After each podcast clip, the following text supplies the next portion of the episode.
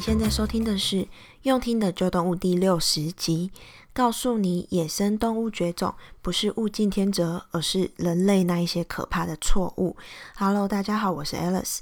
想要跟你分享啊，其实啊，目前在我们陆地上跟海洋里面的生活的动物呢，大概有八百到一千万种。但是你知道吗？其实这些呃动物们，它们这些物种消失的速度比我们想象的还要快。那我们现在甚至呢是处于在第六次的生物大灭绝的时间点。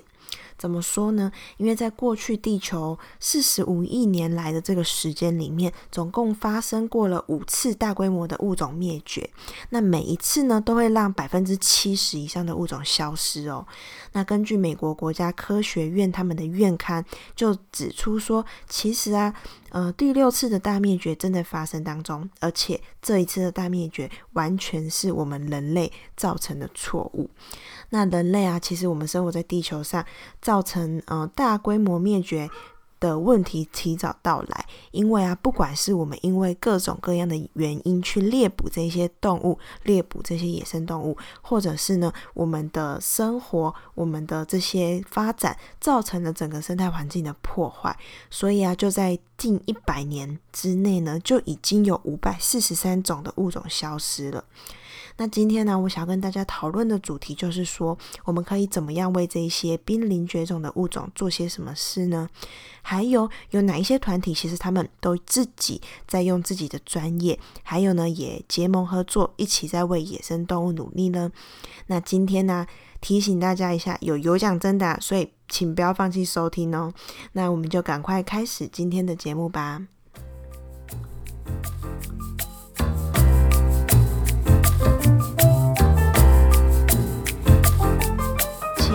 有很多的组织呢，都很默默的在保护濒临绝种的物种。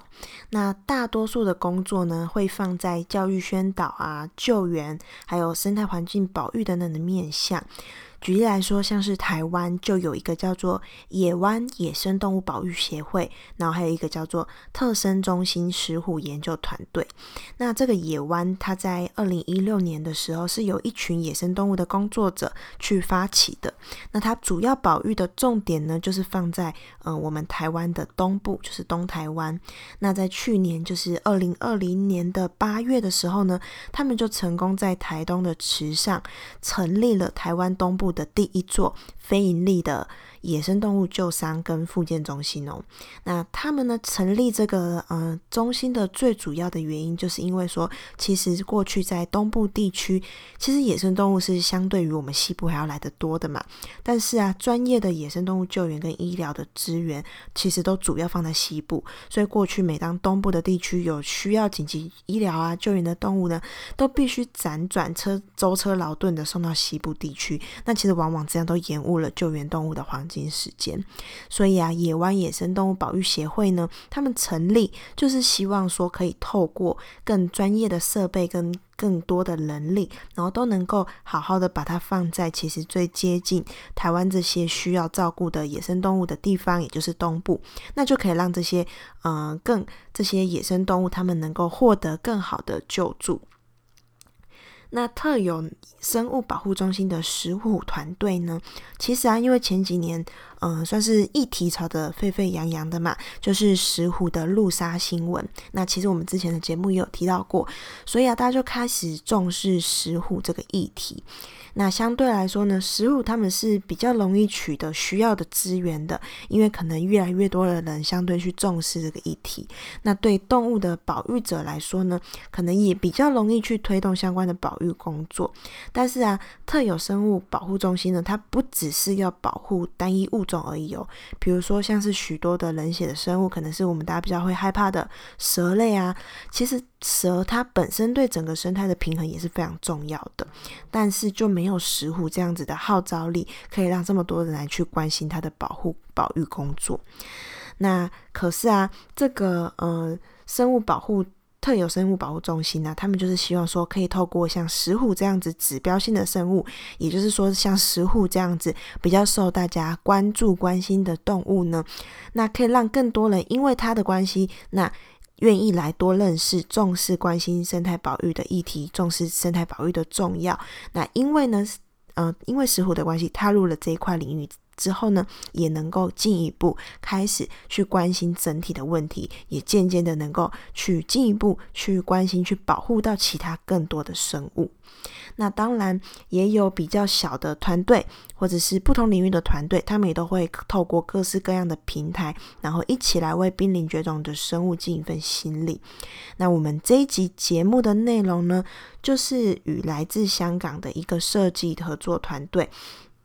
那他们呢，其实是由两个香港的设计师所组成的一个团队。那因为他们本身是非常重视环境保育跟动物议题的人，所以啊，他们呢就在泽泽募资平台上面发起了一个叫做“明日神话”的群众募资专案。那这个呃“明日神话”这个专案呢，他们呢就是用这两位设计师他们自己设计的专业，那打造了七款很精美的徽章哦。那这个徽章呢是以中国古老的神话《山海经》作为他们这个设计美术的蓝图，然后呢，因为这个《山海经》里面有很多的珍奇异兽嘛，所以呢，他就把这些珍奇异兽自由奔放的这个这个样子，然后透过那种看起来相对是很自由奔放的线条，然后画出了这七款很精美的动物徽章。所以他们也就是希望说，拥有徽章的我们，拥有徽章的你，就是这些濒临危种动物它们发生的意见领袖。那也希望能够。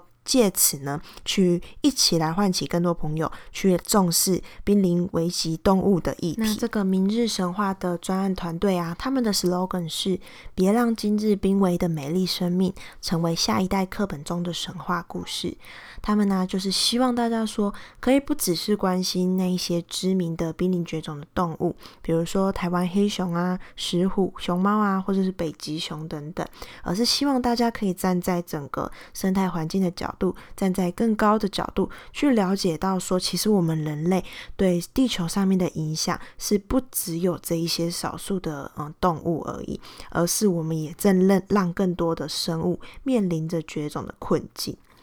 那明日神话专案呢、他们这七种的徽章呢？团队除了选择了嗯海陆空六种不同的比较罕见的濒临绝种的动物之外呢，也特别为我们台湾多设计了一款限量版。那不管你是不是曾经听过这些动物，因为有些我也是第一次听到。那我们来快速听一下这呃七款徽章的动物的名字。那第一个呢是呃树穿山甲，就是穿山甲。那第二个呢叫做伊比利亚舍利，这舍利就是犬字旁的，我觉得这两个字蛮难念的。但基本上它长的样子其实就有一点像猫，然后又有点像豹，但是它的耳朵尖尖的这样子，大家可以去查一下。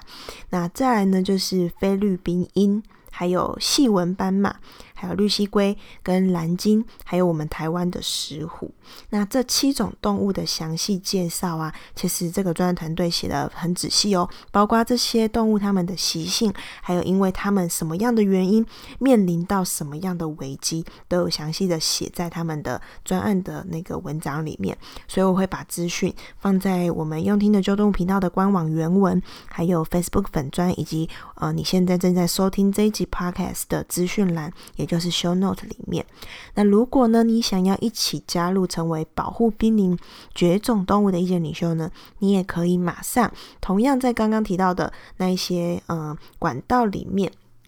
去找到明日神话的专案，他们在泽泽募资平台的连接，你就会透过点击我放的这个连接呢，去买下这些超有质感跟有故事的徽章，然后呢，把它们别在你的包包上面。当别人问你的时候，就记得跟他分享这些野生动物面临的危机。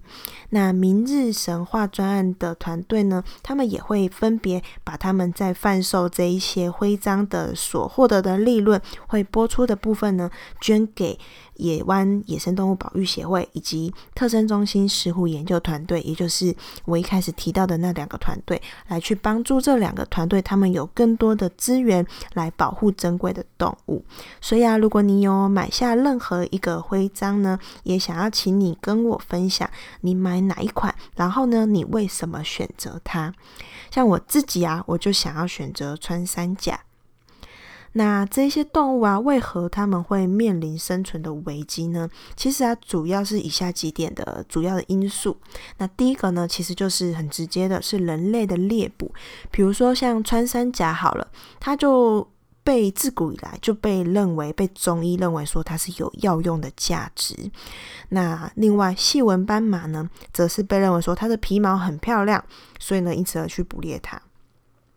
那第二点呢，是人类因为经济的发展，所以其实到对于很多野生动物的栖地都造成严重的破坏。比如说，可可能我们种植大量的呃经济作物，所以呢就得要大面积的去砍伐森林，所以导致说像菲律宾鹰，它们目前在世界上的数量啊，其实只剩不到四百对哦，四百对而已哦。那道路的拓展啊，这些也让，比如说像我们台湾的石虎，它面临了很多被路杀的风险，因为我们的道路一直开拓到人家生存的地方，所以呢，变成它其实根本不知道那是什么，那它跑到马路上，其实就很容易被车给撞到。那最后啊，则是我们人类的废弃物处理的事情，像是我们之前节目在第四十二集就有分享过，微塑料对动物跟人类造成的危害。那那一集呢，就是在讲说我们海洋。里面漂浮着许多塑胶的垃圾，所以呢，就会让绿蜥龟跟蓝鲸等等，不止它们呢，还有很多的海洋动物，甚至是一些鸟类，去误食到这些塑胶垃圾而死亡。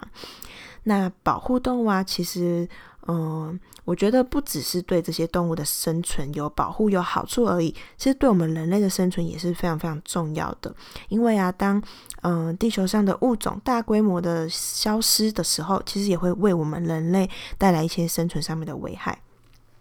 像是斯坦福大学的嗯生态学系的教授就指出说，当我们人类消灭了其他生物的同时呢，其实也等于断了自己的手背，等于我们在摧毁自己生命维持系统的一部分。因为啊，其实地球的整个生态系是牵一发而动全身的，不是说嗯。少了什么没有，只要我自己活下来就好，因为是一环扣一环的。所以啊，要是某一类的生物灭绝了之后呢，你整个生态就会失去了平衡。那在食物链里面，其实不管是被这个。呃，灭亡的生物吃，或者是要吃这个灭亡的生物来说，其实大家都会面临到不同状况的危机。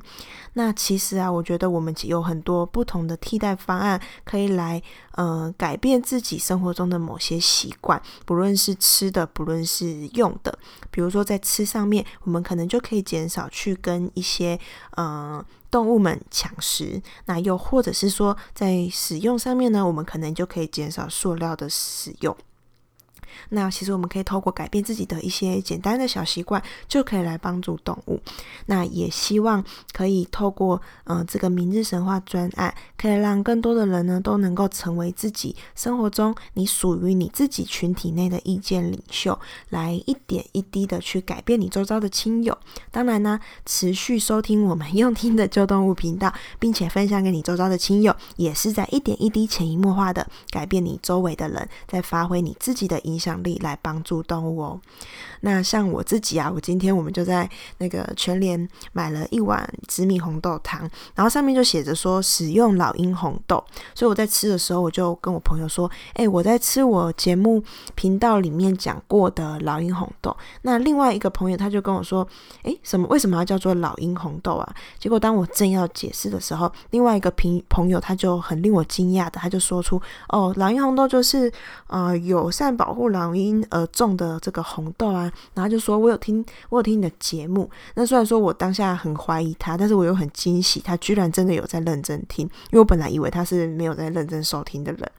那如果啊，你有想要了解老鹰红豆的话，你也可以回去收听我们节目的节目的呃第三十七集，也就是友善动物农业，你吃的健康也保护动物这一集的节目。这集啊，除了讲到老鹰红洞之外呢，其实也有提到其他呃相关都是在做呃动物保护领域，但是呢是透过在他们的可能友善动物的农业、友善动物的种植这块去努力的事情。那节目的最后呢，我们就要来有奖征答喽。明日神话专案呢，他们特别有提供一个徽章给我们的频道，要送给我们的听众朋友。所以呢，题目来喽。就是我前面有提到过，如果我自己想要买哪一款，呃，想要买徽章的话，我会买哪一款动物的徽章呢？那赶快，第一位透过 Facebook 粉专私讯告诉我答案的人，你就可以免费获得徽章一枚。然后呢，这个徽章就会在今年，也就是二零二一年的五月，就会跟着呃泽泽专案结束后，他们会出货嘛，会在五月的时候一起出货给得奖者。所以赶快私讯我们的呃 Facebook 粉砖。然后赶快拿到徽章吧！好，那我们就下次见喽。